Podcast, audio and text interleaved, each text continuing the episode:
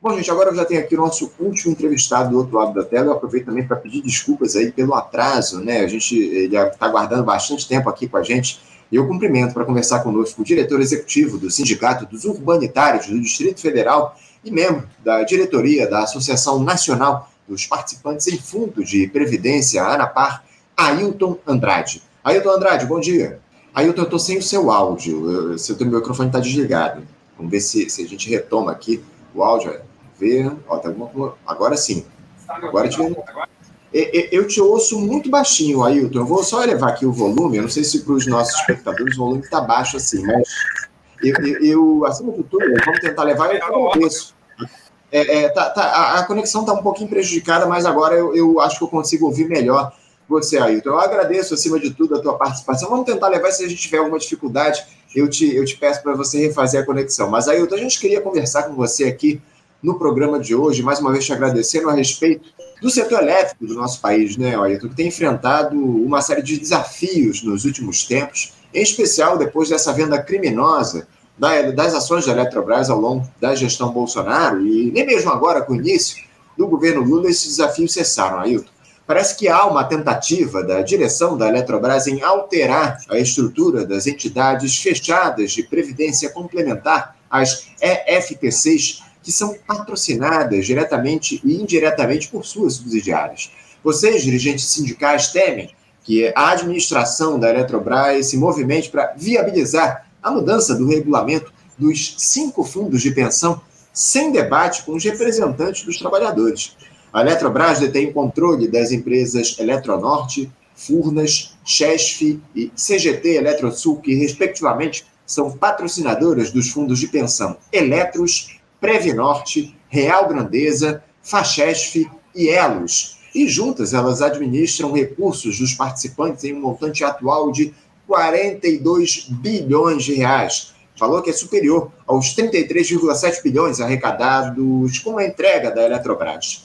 Eu não vou me alongar muito mais, Ailton, a respeito disso, porque eu queria te ouvir justamente em relação a esse tema preocupante, né? O que é que está em jogo nessa tentativa dos diretores de Eletrobras em alterar a estrutura das EFPCs. Explica aqui para os nossos ouvintes, por favor. É, bom, Anderson, espero que tenha melhorado aí o sinal. Estou tentando por dois canais aqui para ver se os ouvintes conseguem nos é, ouvir melhor, né? Então, uhum. bom dia a você, bom dia a todos, agradeço o convite. É, Anderson, o que a gente está vivenciando a partir dessa privatização praticamente criminosa que aconteceu na Eletrobras, é, o ato contínuo dessa privatização ainda no governo Bolsonaro, né, foi da a direção da Eletrobras, é, a direção da Eletrobras buscar fazer pressões junto a esses fundos de pensão para que fosse feita a alteração da égide legal que rege esses fundos. Né?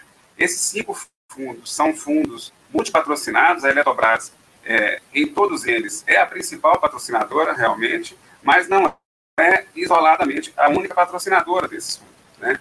E ela é, fez pressões a partir de então, né, de julho do ano passado, para que é, essas fundações passassem a ser regidas pela Lei Complementar 109 de 2001 e não mais pela Lei Complementar 108 de 2001. E essa mudança, ela tem um escopo de é, quebrar por completo a gestão participativa e paritária que há nos conselhos desses fundos.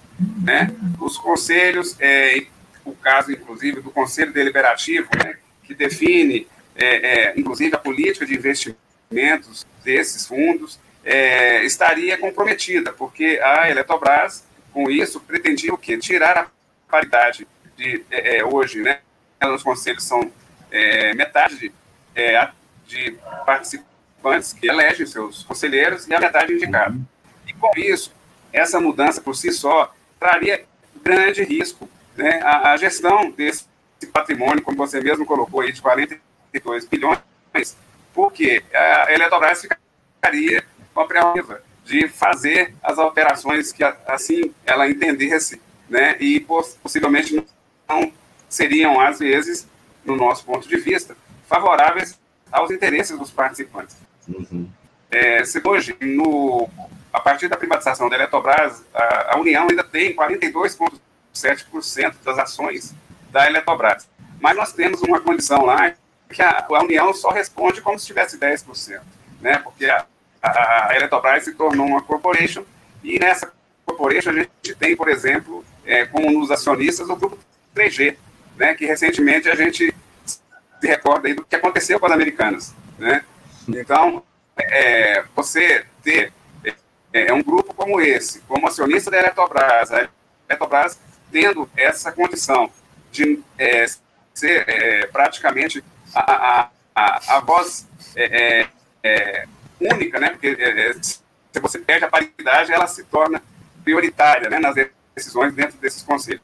Há preocupação gigantesca de que isso pode trazer danos, né, na medida que você é, altere políticas de investimento ou portfólios que a, a essas instituições, essas entidades detêm hoje em dia. Né? Uhum. É, uma, uma situação anômala que há com a Eletrobras, né, o, o, como você muito bem coloca, ela tem mais de 42% das ações, o governo federal tem mais de 42% das ações da Eletrobras, mas, mas não tem uma, uma voz ativa aí em relação às decisões que são colocadas, menos de 10%, 10% aí da, do controle da empresa efetiva. Agora, o, o Ailton, eu queria que você aprofundasse um pouquinho mais em relação às críticas de vocês, sindicatos, em relação a esse processo que está colocado lá é, sobre as, EPF, as EFPCs. É, parece que vocês tiveram, inclusive, ontem, uma, uma reunião com o ministro da, da Previdência lá, o Carlos Lúcio, para falar a respeito desse tema, né? É, perfeito, Anderson. Bem, é, a partir da chegada né, de um governo democrático, realmente, que a gente hoje pode se colocar, né, do governo Lula, nós solicitamos audiências né, né, com o ministro Lupe, e aí eu, eu, o apoio de parlamentares, como a deputada Érica Cocaia, aqui do Distrito Federal, o senador Everton, é, é, do não, e tivemos uma primeira conversa com o ministro em 14 de fevereiro, tá? É, e nesse momento, como ainda não havia uma superintendência da Previc é, é, ali posta, né, ainda não havia sido é, empossado um novo superintendente, nós levamos as nossas preocupações ao ministro e pedimos a ele que é, qual tenta fazer de uma maneira é, autoritária isolada, né, sem a discussão com os participantes, que fosse realmente suspendido, até porque a PEVIC ainda estava sem seu superintendente. E assim que o superintendente é, viesse a ser empossado, que nós pudéssemos ter essa, essa conversa com ele. E essa conversa aconteceu é, na semana passada, no dia 4 é, de abril, com o superintendente da Previc, o doutor Ricardo, e nessa oportunidade, as entidades que estão é, é, representadas dentro do Coletivo Nacional dos Eletricitários, né, são federações, confederações, associações, elas é, enfatizaram essas preocupações ao, ao, superintendente, solicitaram que a PEVIC pudesse intermediar uma é, é, negociação, realmente, as entidades não são contrárias a conversar com a empresa, tá, uhum. sobre algum tipo de, de alteração a ser discutida, mas nós precisamos conhecer quais são as alterações que eles pretendem, né? qual é o interesse, né? quais são as justificativas e os embasamentos técnicos e jurídicos para assim é, fazê-los. Né? Então, é, tivemos essa é, é abertura, tanto com o ministro Lupe, quanto com o superintendente da Previc, doutor Ricardo Pena, para buscar é, é, essa interlocução, esse diálogo com a empresa, porque, de momento, e a gente já vem tentando isso há algum tempo, ela não nos apresenta as informações que nós temos cobrado a respeito dessas alterações que ela pretende é, realizar nesses cinco fundos. Tá? Isso é muito grave, né, Ailton? Isso é muito grave e coloca em risco os próprios profissionais e os próprios trabalhadores que, que, que são beneficiários aí dos planos. Agora, o, Ailton, uh, vocês chegaram a, a buscar a justiça para conseguirem acesso a essas informações, para se fazerem representados, acima de tudo, nesse debate sobre as entidades fechadas de previdência complementar da Eletrobras. Vocês chegaram a buscar justiça nesse sentido? É, é, entidades sindicais já fizeram, Anderson, é, sim, ações, porque é, nos acordos coletivos da empresa da, da Eletrobras há uma cláusula específica sobre um fórum de previdência, tá? em que nesse fórum tem que haver discussão Ailton, eu, eu te peço desculpas, porque eu estou com muita dificuldade aqui na tua conexão. Tivemos um travamento agora na tua conexão, Ailton. Eu vou pedir para você, por favor, refazer a tua conexão lá em Brasília. Mas, Ailton, a gente falava aqui, eu, eu te peço desculpas aí, a gente está com esse probleminha na conexão, mas você falava justamente a respeito dessa questão da, dos sindicatos que já acessaram a justiça aí para buscar a participação nessa discussão em torno das EFPCs, não é isso, Ailton? Exatamente, tá? Já é, colocadas ações na justiça, buscado liminares, inclusive, porque é, recentemente, aí, na, na semana é, pré-Semana Santa, uma dessas cinco fundações, que é a Fundação Elos, ela é, trouxe é, de uma maneira muito assodada e até com reunião extraordinária dentro do Conselho Deliberativo, a tentativa de fazer essas alterações. Né? Uhum. E foi, já havia é, uma ação em curso, né?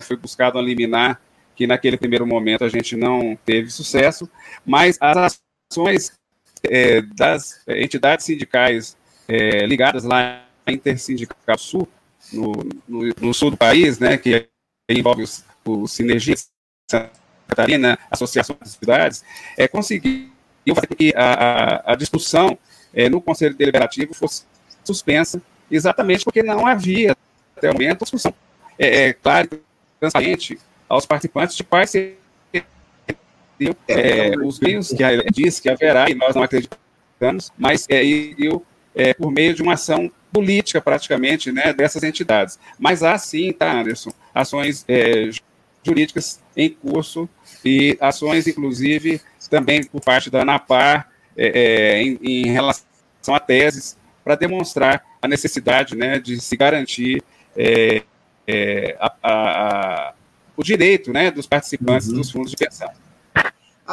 Agora, o Ailton, é, é, a gente teve mais uma vez um pouquinho de dificuldade aqui na conexão, mas deu para entender bem a tua fala. Uh, Ailton, qual é a alegação da direção da Eletrobras para deixar vocês, trabalhadores, aí fora dessas discussões em relação às mudanças nas FPCs? O, que é que a direção da Eletrobras diz para vocês a respeito disso? Bom, a Eletrobras parece que, que é, é, simplesmente faz aquilo que é, é, é, é inadmissível, né, que é ignorar a, as entidades, tá? é ignorar os, os os pedidos, as tentativas de buscar o diálogo. Por isso que a gente teve, inclusive, que pedir a intermediação da Previc para isso acontecer, e caso ela insista nessa condição, a gente não vê outra solução que não seja realmente trazer isso para um, um meio judicial, conseguir é, essa, é, essa discussão. É, só para você ter uma ideia, Anderson, do quanto isso é preocupante para os participantes, é, ainda no governo Bolsonaro, é, a, a, direção da Eletrobras e o, o, o, próprio Conselho de Administração se permitiu né, é, um, um, reajuste de absurdos, 3 mil por cento aos conselheiros de administração e de mais de 300% ao, ao presidente da Eletrobras. Então, são situações como essas que a gente precisa minimamente ter a garantia que não vão ocorrer caso você faça uma mudança é, no patamar que a Eletrobras é, pretende fazer nos fundos de pensão. E eu reforço, não são fundos patrocinados apenas pela Eletrobras, são fundos multipatrocinados, né, empresas como a, a, Fundação Eletros, ela tem empresas públicas, que é a EPE como patrocinadora, tem o NS, que é uma empresa privada, mas de orçamento público. Então, tem uma série de situações que fazem com que a gente necessite, sim, dialogar com a Eletrobras e não é, sermos atropelados nesse processo que envolve 100 mil vidas, tá, Anderson? São 45 mil é, participantes ativos e é, em benefício e mais ou menos em torno de 50 mil é, dependentes desses participantes. Essa é a grande questão, né, o, o Ailton, porque a gente está falando de vidas humanas nessa discussão, né? A gente não pode deixar isso de lado, as pessoas que contribuíram aí para esses planos de previdência estão sendo abandonadas acima de tudo, não podem, não participam, escanteadas nessa discussão em relação às FPCs, enfim, é muito lamentável esse quadro e é de interesse nosso aqui no Faixa Livre, Ailton, continuar acompanhando todo esse quadro com vocês aí dos sindicatos enfim, a gente vai continuar tratando dessa questão aqui no programa. Eu peço, inclusive, para você nos manter informados a respeito de todo esse embrólio como é que ele vai se dar ao longo dos próximos tempos. Eu agradeço muito, o Ailton, a tua participação conosco aqui no nosso programa. Continuaremos juntos aí acompanhando todo esse, toda essa questão. Eu te agradeço e te desejo, acima de tudo, boa sorte, um bom dia para vocês aí em, no Distrito Federal. Muito obrigado pela tua presença, Ailton. Obrigado, Anderson. A gente quer essa oportunidade e vamos ter aí informar é, dessas ações que nós temos feito. Tá? Um abraço. Bom dia. É isso. Um abraço para você, Ailton. Muito obrigado. Um bom dia para ti. Conversamos aqui com Ailton Andrade. Tivemos alguma dificuldade aí na conexão, mas deu para entender a mensagem dele, o drama que os urbanitários, o pessoal da Eletrobras tem enfrentado, os trabalhadores da Eletrobras têm enfrentado lá com essa questão da, das mudanças né, na estrutura das entidades fechadas de previdência complementar, né, os fundos de pensão, enfim. Lamentavelmente, a direção da Eletrobras deixa de fora os trabalhadores dessa discussão a respeito de, de mudanças que estão projetando aí para essa, essas EF, EFP6 lá na Eletrobras. Muito, muito triste todo esse quadro, mas é, é, um, é um cenário aí que está colocado a partir desse processo de entrega da Eletrobras. Infelizmente, a gente observa tudo isso acontecendo a olhos vistos e não se faz nada em relação a se mudar essa estrutura de entrega das nossas, de privatização das nossas estatais. É muito trágico tudo isso, é muito grave, e a gente continua pressionando e vai dialogar aqui com os trabalhadores, com os servidores, enfim, com quem tem compromisso com a soberania nacional e com as empresas públicas do nosso país. Bom, gente, eu vou encerrando aqui a edição de hoje. Eu peço desculpas pelos problemas que a gente teve aqui nas conexões com os nossos entrevistados, muitos problemas no dia de hoje, mas a gente vai tentando aqui continuar levando esse trabalho aqui no nosso programa a vocês, espectadores. Lembrando que amanhã, a partir das 8 da manhã, estaremos de volta com mais uma edição do nosso Faixa Livre, com um debate importantíssimo a respeito do marco civil da internet, um tema está sendo muito levantado aí nos últimos tempos. Também uma entrevista para abrir o programa com o deputado federal Glauber Braga, do pessoal aqui do Rio de Janeiro, ele que é muito ativo nessa questão da Eletrobras, uma série de outros temas que a gente vai tratar com o Glauber aqui no nosso programa, uma entrevista muito importante que a gente já está tentando há algum tempo no nosso Faixa Livre. Muito obrigado a vocês pela presença aqui no nosso programa, pela audiência no dia de hoje. Amanhã nos encontramos novamente aqui no nosso canal no YouTube, o Faixa Livre, a partir das 8 da manhã. Um bom dia a todos, um abraço, obrigado pela audiência e até amanhã.